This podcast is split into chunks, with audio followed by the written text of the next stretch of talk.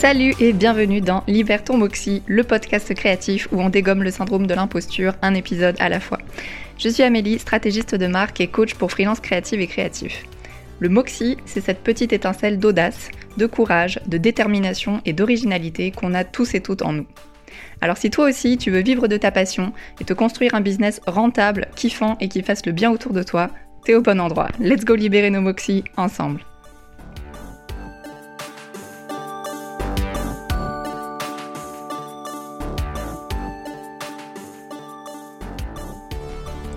Aujourd'hui, on va démystifier ensemble ce qu'est la stratégie de marque. Quand on parle de stratégie de marque et de branding, surtout sur les réseaux sociaux, ce qu'on voit le plus, ce sont des termes comme identité visuelle, trouver ton pourquoi, trouver ton audience cible, etc. Alors oui, toutes ces choses font partie de la stratégie de marque, mais en fait, elles ne représentent qu'une toute petite partie. Et la stratégie de marque, en fait, c'est le plan complet et exhaustif pour permettre à une marque de définir et d'atteindre ses objectifs efficacement. Alors il y a plusieurs structures de travail pour construire ta stratégie de marque, dépendamment des stratèges de marque ou des marketeurs, etc. Perso, j'utilise celle qui m'a été transmise par les formations de The Future et de Annelie Hansen que j'ai suivies et je les ai un peu remodelées à ma sauce pour les adapter davantage aux auto-entrepreneureuses. Donc dans cet épisode, je te partage 14 leviers clés qui sont indispensables à la création d'une marque efficace et dont tu pourras t'inspirer pour construire ta propre stratégie de marque si tu décides de la faire en solo. Pour illustrer le truc et que ça soit un petit peu plus fun, je vais prendre l'exemple de la création d'un coffee shop. Et on va voir ensemble comment chaque étape se concrétise vraiment jusqu'à l'ouverture du magnifique coffee shop. Donc, le levier numéro 1, c'est les fondations internes. Donc le plan, les envies, les objectifs, les valeurs, etc. Pour les auto-entrepreneureuses, souvent bah, ça va comprendre ta vision, tes pourquoi, ton manifeste, tes valeurs, tes objectifs, etc. C'est une étape qui est hyper importante, surtout en auto-entrepreneuriat. Parce que vraiment, bah, c'est toi la fondation de ta marque. C'est toi qui vas porter toutes les casquettes. Et si tu as une marque personnelle, eh c'est sur ta personnalité que va se construire ta marque c'est sur ta personnalité que ton audience va construire la confiance. Donc c'est hyper important en fait de faire un travail profond d'introspection pour te connaître à fond et capitaliser sur tes meilleurs atouts et aussi bah, contourner tes faiblesses parce qu'on en a tous et toutes et définir en fait tes traits de personnalité forts. Donc c'est vraiment bah, qu'est-ce que tu as envie de faire avec ton entreprise? Quels sont les objectifs que tu te fixes? Même si voilà, t'es pas obligé d'aller dans la précision extrême dès le début, mais d'avoir au moins voilà, je, je sais pas, je veux gagner ma vie euh, avec le graphisme dans les trois ans à venir. on espère un peu moins, mais tu vois le topo. Et, ben, et surtout en fait bah, de définir qui tu es toi. C'est quoi ton histoire, c'est quoi ton parcours, c'est quoi tes valeurs, tu vois. Enfin vraiment, ça va être quoi les fondations de ton entreprise. Donc pour notre petit coffee shop, bah, cette étape va consister à définir par exemple, quelles valeurs on veut mettre en avant? Quels sont les objectifs, donc à court, moyen, long terme? Quelles sont les forces des personnes, euh, des proprios par exemple du café? Quelles valeurs on va vouloir mettre en avant? Est-ce que ce sont des personnes extraverties qui adorent euh, parler aux gens ou des personnes plus introverties qui vont vouloir bah, peut-être, euh, je sais pas, faire une ambiance ultra chaleureuse pour pallier par exemple au fait qu'elles sont pas hyper à l'aise de parler aux gens, etc. Bon, on espère que si tu ouvres un coffee shop, tu sois un petit peu à l'aise de parler aux gens, mais c'est une autre histoire. Mais voilà, donc c'est définir un petit peu tout le terrain sur lequel ta marque va grandir. Le levier numéro 2, ça va être définir ton super pouvoir. J'adore annoncer ça comme ça. Donc oui, ça paraît un petit peu ridicule, dit comme ça, et non, je ne vais pas t'apprendre euh, à voler ou à te téléporter. Euh, en fait, le super pouvoir, c'est ce que moi j'appelle le moxie. Il y en a d'autres qui utilisent d'autres termes. Mais en fait, c'est, la base d'une stratégie qui est réellement alignée sur tes points forts. C'est ce qui va permettre en fait de tenir sur la longueur et de kiffer beaucoup plus. Donc, ce que j'appelle super pouvoir ou moxie, c'est le petit quelque chose que tu fais naturellement bien et que d'autres personnes souvent ont du mal à faire. Donc, par exemple, pour le café, le coffee shop, donc si là où le proprio est quelqu'un qui adore parler aux gens et le fait naturellement bien, c'est genre quelqu'un qui a vraiment du bagou, de la chat, voilà, qui peut parler pendant des heures, bah, si tu axes la stratégie sur un positionnement hyper friendly où on va attirer et fidéliser les clients-clientes en leur offrant une ambiance ultra chaleureuse, en faisant la conversation à longueur de journée, etc. Bah tu vois, même si la vaisselle elle s'empile au fond et que c'est pas toujours hyper bien rangé dans le café, on s'en fout parce que la force, ça sera le fait que tu arrives pour avoir une conversation et rencontrer des gens et voilà, passer un bon moment. Euh, dans le fond, on en a un peu rien à foutre s'il y a des tasses dépareillées, etc. Tu vois. Alors que pour un autre coffee shop, bah, ça va être le standing, l'ambiance, la déco hyper léchée qui va être le point fort. Mais c'est vraiment bah, définir pour toi, c'est quoi ton point fort? Si tu es une personne introvertie qui peut faire des recherches hyper pointues, bah peut-être que une des stratégies pour te différencier, ça va être de capitaliser là-dessus, on le verra un petit peu plus tard, et de créer du contenu bah, long, tu vois, un peu plus poussé, et à l'inverse, bah, si tu es quelqu'un qui adore parler, bah, peut-être que tu vas pouvoir tu faire des lives, faire des choses euh, plus extraverties, etc. Mais le but, c'est de trouver le truc qui, toi, te différencie, que tu fais naturellement bien. Pour te donner bah, un exemple encore un peu plus parlant, bah, moi, c'est en faisant ce travail d'introspection que je me suis aperçue qu'en fait, j'avais toujours eu de la facilité à initier les choses. Un petit peu moins à les amener au bout, mais ça, c'est un autre problème et en fait et aussi à déceler en fait les blocages chez les gens et à toujours trouver bah, les bonnes façons de les aider, de les rassurer, de les amener un peu plus loin. Et ça je m'en étais pas rendu compte en fait, j'en avais pas conscience avant de faire ce travail là.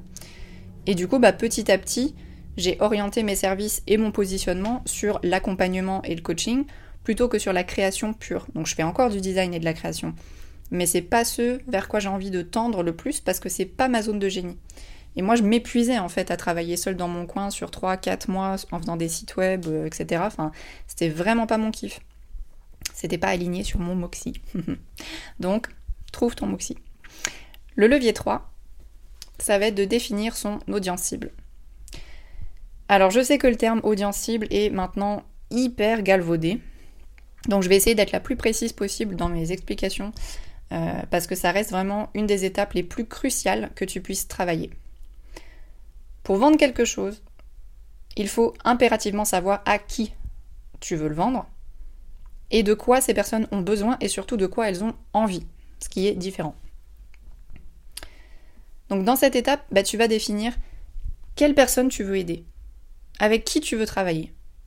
Et tu vas aller chercher, bah, faire des recherches démographiques, psychographiques, pour trouver leurs problèmes durs, donc douloureux, urgents et reconnus, donc par exemple, si ce sont des personnes, euh, je sais pas, des auto-entrepreneureuses dans le milieu du bien-être, des profs de yoga par exemple, bon. Euh, le problème dur, qui sont en reconversion, on va dire digitale par exemple.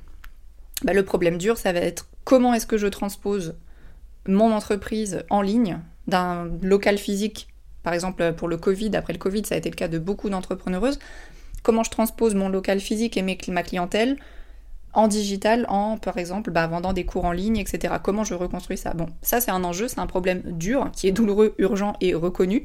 C'est-à-dire que la personne connaît son problème et elle, a un, elle est prête à investir pour le régler. Et le but, bah, c'est que toi, tu lui offres la solution. Donc, avec qui tu veux travailler, qui tu veux aider, et quels sont ses problèmes durs et ses envies, etc.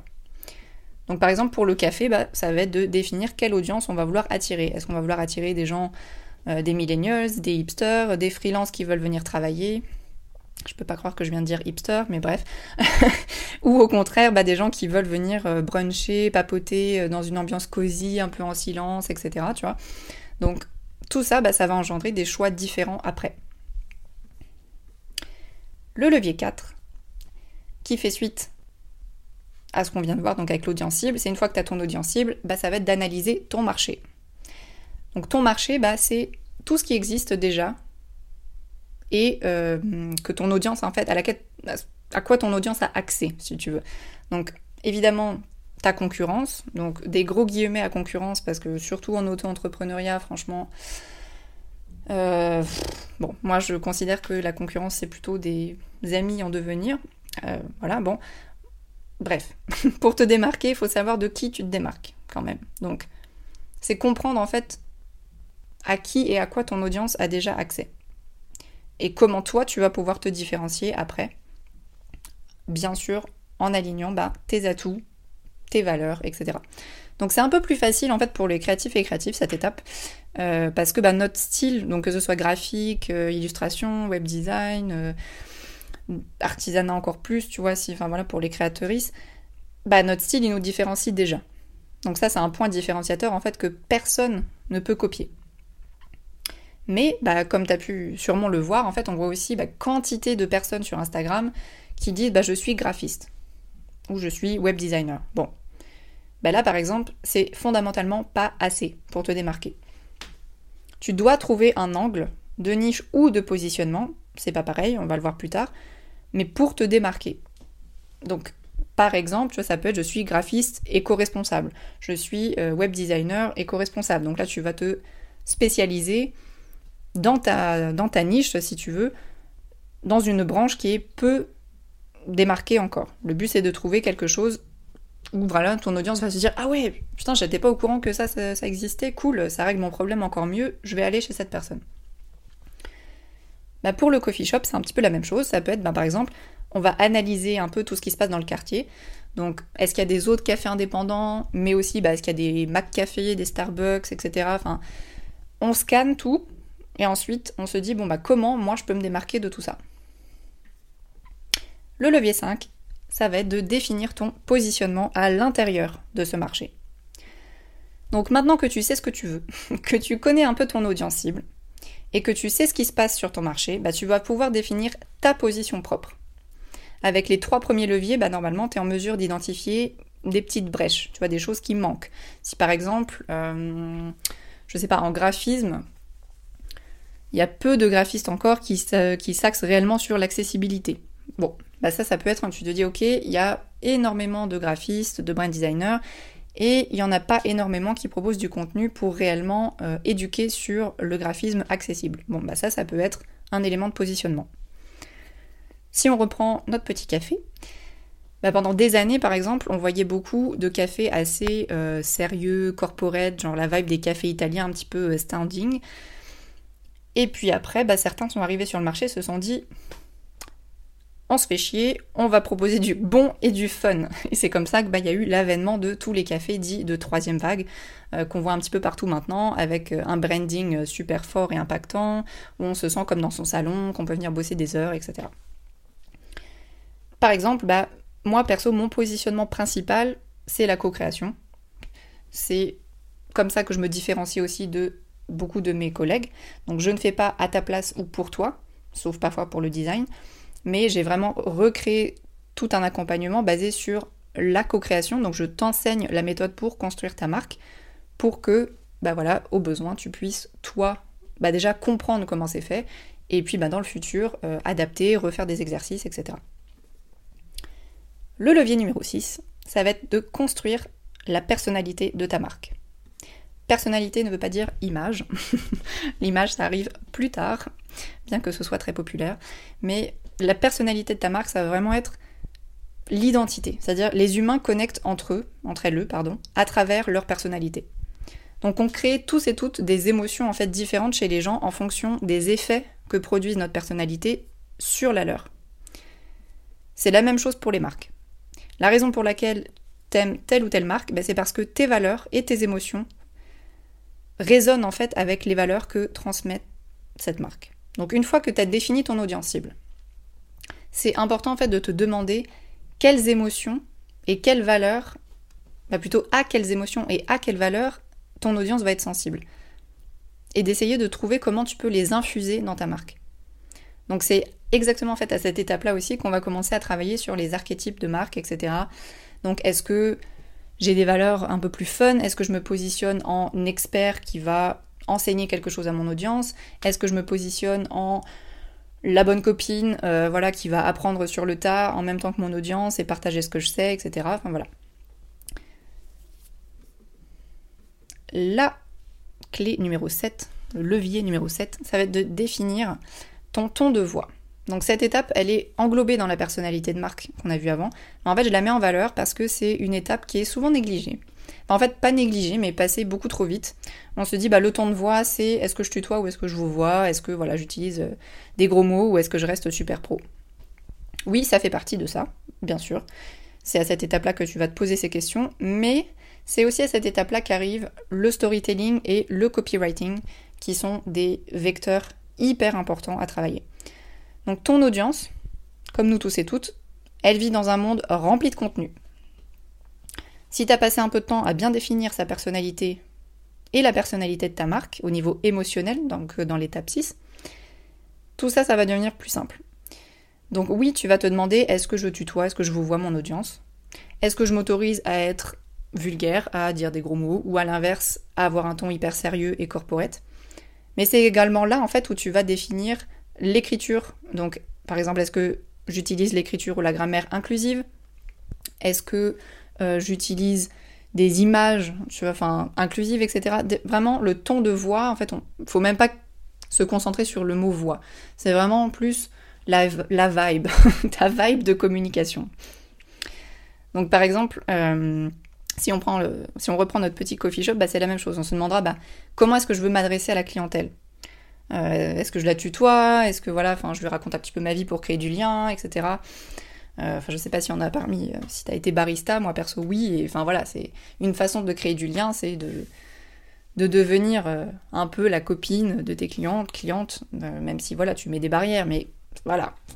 Dans, dans cette étape-là, tu te demandes bah, comment je veux m'adresser à mon audience, jusqu'où je vais, quelles barrières je vais, quelles limites je mets, etc. Le levier 8, ça va être de développer ton message et ta promesse de vente. Ton message, c'est sûrement en fait une des valeurs les plus précieuses que tu puisses transmettre à ton audience. C'est pas ton pourquoi, comme on voit partout, c'est plutôt ton quoi et ton comment. C'est-à-dire quel message va vraiment résonner avec ton audience cible? Quel message va lui donner envie d'acheter, de te suivre, de soutenir ta marque? Donc par exemple pour le café, pour notre coffee shop, le message ça peut être Ici, on n'a pas de Wi-Fi, on se rassemble, on crée du lien social pour redynamiser le quartier. On se parle. Ou à l'inverse, ici, ça va devenir ton deuxième salon, on fait tout pour que tu te sentes comme à la maison, il y a la fibre, il y a des chargeurs, voilà, a... c'est ton bureau. c'est deux positionnements, deux messages différents. Donc demande-toi, bah, en fonction de ce que tu as envie de faire, de ton audience cible, quel message tu veux transmettre à ton audience et comment tu vas t'y prendre pour le faire. Le levier numéro 9, ça va être de construire l'histoire de ta marque. ça, je pense que c'est mon étape préférée, surtout pour les marques personnelles en fait. Euh, pourquoi? Bah, Parce que ça va, la plupart du temps, permettre à la personne de transformer certaines zones de souffrance euh, dans le passé en force. Souvent, ça va lui permettre de transformer certaines choses en fait qui étaient connotées négativement en messages puissants qui, qui vont l'aider en fait à créer du lien avec son audience. Et c'est dans cette étape que le storytelling intervient. C'est à ce moment-là, en fait, que tu vas pouvoir construire toute une histoire autour de ton message et vraiment enfin créer quelque chose de d'authentique. C'est là où on dit voilà c'est authentique c'est aligné. Bah, c'est exactement cette étape là c'est c'est quoi l'histoire qui englobe ta marque? Donc si on reprend notre petit café bah, par exemple il faudrait quand même que je lui trouve un nom à la fin. Euh, c'est dans cette étape en fait euh, qu'on va se demander comment je peux illustrer ça? C'est exactement en fait ce que tu vas mettre dans ta page à propos donc par exemple pour le coffee shop, dans la page à propos, on va pouvoir avoir l'histoire, ben, par exemple, euh, la fondatrice Nadia a passé son enfance dans le petit café de son grand-père, euh, dans un petit village près de Toulouse, et elle a toujours été super émue des relations qui s'y créent, etc. Et elle s'est toujours promise qu'un jour, elle rachèterait le local, qui avait depuis été vendu et exploité à, euh, je sais pas, une marque de chaussures. et aujourd'hui, elle y est enfin parvenue, et boum, le petit café est né. Donc tu vois, voilà, pense à ta page à propos. Qu'est-ce que tu veux raconter sur toi Surtout si tu as une marque personnelle, en fait, il va falloir que tu creuses un peu dans ton histoire, dans tes valeurs, dans ton parcours, pour trouver des fils conducteurs, en fait. Et c'est ces fils-là, en fait, qui vont créer du lien avec ton audience. Donc bien sûr, il faut que ça soit euh, concordant avec ton message, tes valeurs et tes limites, bien sûr. si t'as pas envie de raconter ta vie, tu peux ne pas raconter ta vie, mais ça va être un tout petit peu plus dur de créer du lien avec ton audience. Mais le but, bah, c'est simplement de raconter une histoire à laquelle ton audience elle va pouvoir s'identifier. Et donc bah, après d'utiliser le storytelling comme un vecteur ultra puissant de lien social. Bon, je vais pas m'étaler avec précision sur toutes les dizaines d'études qui ont été faites, mais c'est scientifiquement prouvé en fait que le cerveau humain il retient l'information, euh, je crois que c'est quasiment 12 fois plus efficacement, si elle est englobée dans une histoire, plutôt que si c'est juste si elle fait juste partie en fait d'une liste de faits. Donc, développe ton histoire. Puis en plus, franchement, on adore tous savoir ce que les gens qu'on suit euh, font, d'où elles, viennent, etc. Enfin voilà, c'est humain. Donc, profites-en dans la limite de ce qui te rend confortable. Le levier numéro 10, ça va être de définir le nom de ta marque et ta tagline. Donc le tagline, c'est un peu ton slogan en fait. Donc c'est à cette étape-là en fait, euh, elle est plus ou moins importante selon les objectifs, euh, ton message et ta personnalité. Euh, et c'est pour ça en fait qu'elle intervient à la fin parce que perso, je trouve que choisir le nom de ta marque déjà va dépendre de tout ce que tu as défini jusque-là. Mais surtout, c'est quand même assez secondaire dans la réussite de ton business. Je m'explique.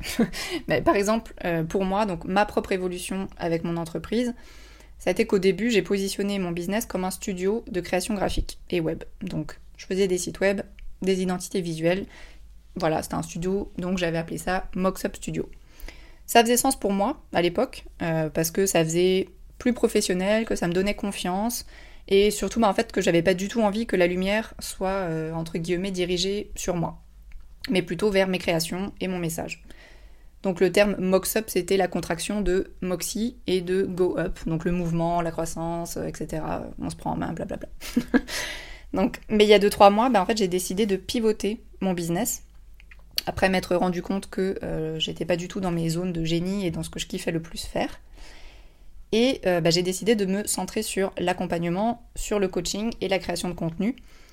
Et du coup, ben, j'ai aussi après plusieurs mois, développer ma confiance en moi, ma légitimité, et j'avais plus peur en fait de me cacher derrière un nom de studio. Alors attention, hein, ça veut pas dire que si tu choisis un nom de studio, t'as peur ou pas confiance en toi, hein, mais vraiment pour moi c'était ça. Et du coup, bah, utiliser mon nom, tout d'un coup m'est apparu, en fait comme une évidence. C'était beaucoup plus sensé et c'était beaucoup plus stratégique aussi pour mon message, pour mon audience, pour mes objectifs. Dans le sens où voilà, maintenant, je me dis dans 3-5 ans, bah, J'aimerais voilà, être une référence dans le coaching de stratégie de marque et créer du contenu en mon nom, etc. Bon, bref. Donc le nom de ta marque, c'est tout simplement une clé en plus pour communiquer ton message à ton audience, pour faire passer des émotions. Donc de façon générale, en fait, je dirais que si tu as une marque personnelle et que tu vises à développer ton personal branding, ça fait du sens de garder ton nom. Même je te conseille de garder ton nom. À condition bien sûr que tu sois à l'aise avec ça. Il hein. n'y a pas non plus d'injonction on n'est pas là pour souffrir, on fait ce qu'on veut. à l'inverse, par contre, bah, si tu veux que ton message ou tes créations soient mis en avant plutôt que ta personnalité, bah, tu peux totalement choisir un nom. C'est aussi une façon de faire passer, des messages. Parfois, ça peut être des jeux de mots, etc. c'est libre. Vraiment, encore une fois, c'est de façon générale parce que c'est honnêtement assez subjectif et perso, je considère que cette étape n'est vraiment pas la plus importante. Euh, si tu as clairement défini et bien travaillé toutes les étapes précédentes, le succès de ta marque, il va absolument pas dépendre du nom que tu vas lui donner. Mais vraiment, vraiment pas. Donc, pour reprendre l'exemple du petit café, bah, Nadia, elle peut très bien décider de lui donner le nom, bah, le prénom de son grand-père, pour renforcer encore plus le message d'hommage, de filiation, de lien chaleureux, etc. On arrive au levier 11, le préféré de beaucoup, le design et l'identité visuelle. Et oui, ça n'arrive qu'en étape 11 parce que malgré le fait que ce soit toujours mais ultra mis en avant sur les réseaux sociaux, bah c'est vraiment pas en fait ce qui devrait être fait en premier. Une identité visuelle sans stratégie, c'est casse-gueule, ça sert à rien, ça n'a pas d'impact. Bon. Cette étape, je pense que c'est assez concret. Hein. L'identité visuelle, bah, ça va être tes couleurs, tes typographies, tes éléments décoratifs, tes images et bien sûr le sacro-saint logo. Alors vraiment, j'aimerais que le monde entier comprenne ça, c'est que ton logo, ce n'est que, je sais pas, grosso modo, 5% de ton branding. Oui, ça paraît très peu, mais parce que vraiment, c'est très peu.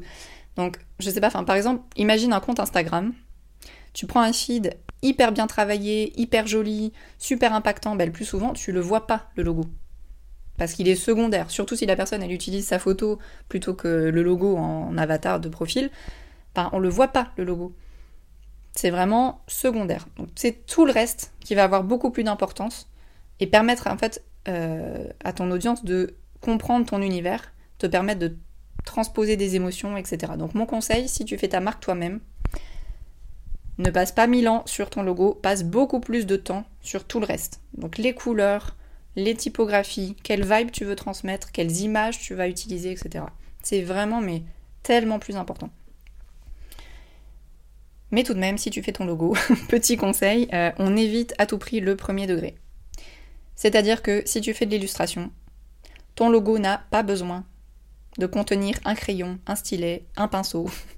ton logo, il n'est pas là pour raconter une histoire en fait. Il est simplement là pour être identifiable facilement, être ultra reconnaissable et surtout pouvoir bah, se décliner facilement sur tous les formats et dans toutes les tailles.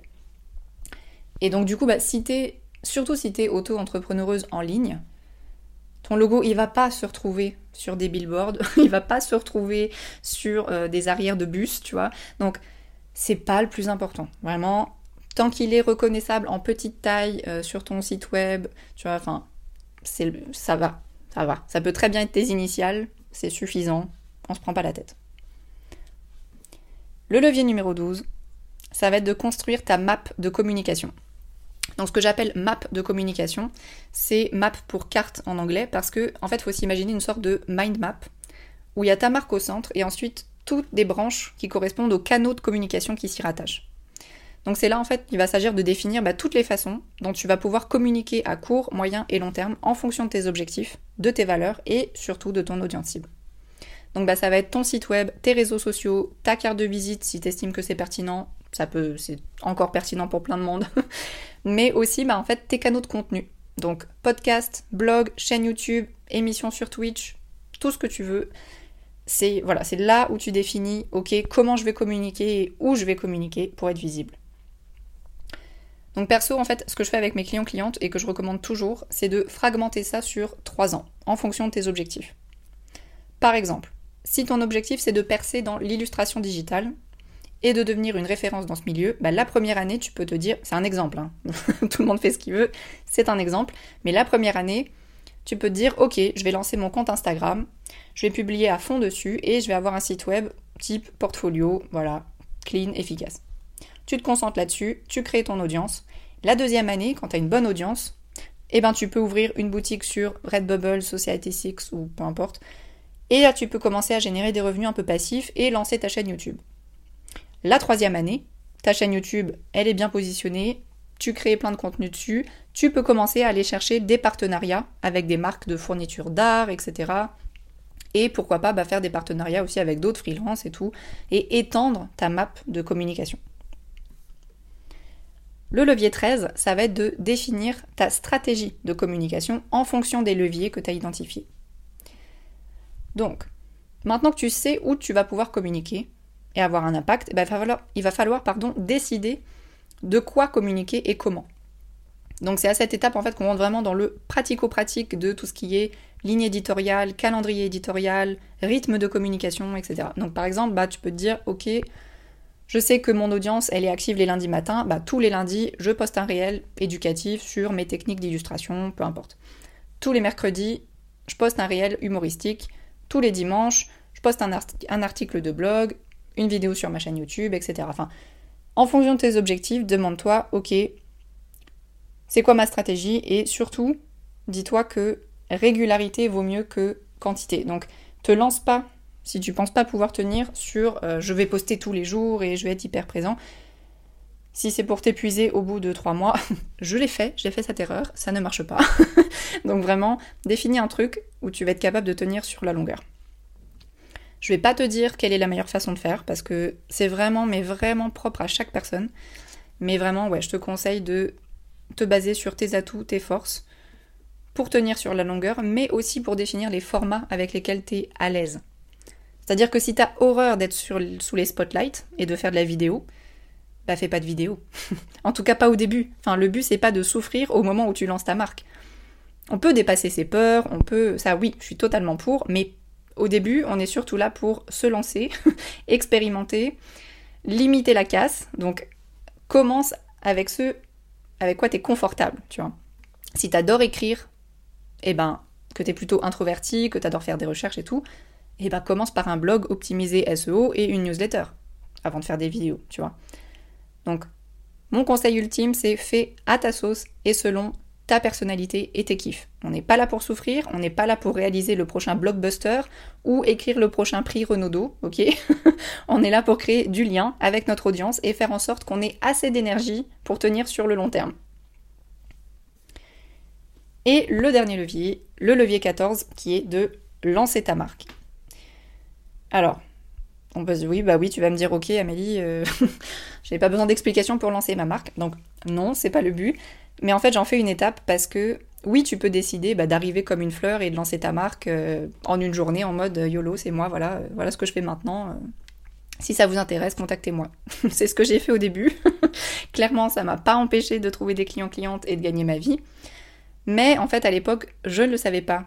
Et maintenant je le sais, donc autant te le partager. Mais un lancement de marque a beaucoup plus d'impact si tu réchauffes un peu ton audience avant. Donc, ce qu'on entend par réchauffer son audience, si on reprend l'exemple de notre coffee shop et de Nadia, bah en fait, avant même l'ouverture, Nadia, elle peut très bien décider, tu vois, de créer un compte Instagram et de communiquer tous les jours sur toute la phase de construction, les travaux, la déco, elle peut très bien, tu vois, impliquer l'audience dans les tests de torréfaction, euh, dans les tests de choix de nourriture, etc. Enfin, tout ça, ça va créer du lien. Et tout le monde, en fait, va avoir trop hâte à l'ouverture. Et voilà, elle va pouvoir dire, ok, dans un mois, dans deux mois, bah plutôt l'inverse, dans deux mois, dans un mois, dans une semaine, bam, ça ouvre. Et là, tout le monde a trop hâte. C'est pas nouveau hein, comme technique marketing, c'est vraiment le béaba des pubs de jouets de Noël qu'on commence à diffuser en septembre euh, sur toutes les chaînes de télé que les gamins regardent. C'est vraiment ça. voilà, bah écoute, on arrive à la fin de cet épisode. Normalement, tu as toutes les clés en main pour pouvoir construire ta stratégie de marque par tes propres moyens. Si tu veux une structure euh, un peu plus interactives pour te guider étape par étape, bah, je t'invite à aller télécharger le Moxie Workshop, qui est un atelier offert que j'ai construit sur Notion et qui va en fait te guider étape par étape pour faire tout ça.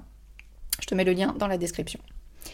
Si tu as des questions, je t'invite à venir me trouver sur Instagram et je te donne l'autorisation de slider dans mes DM.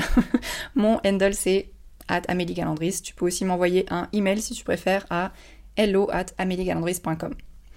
En attendant, moi je te souhaite une excellente semaine pleine d'audace et de moxie. À bientôt.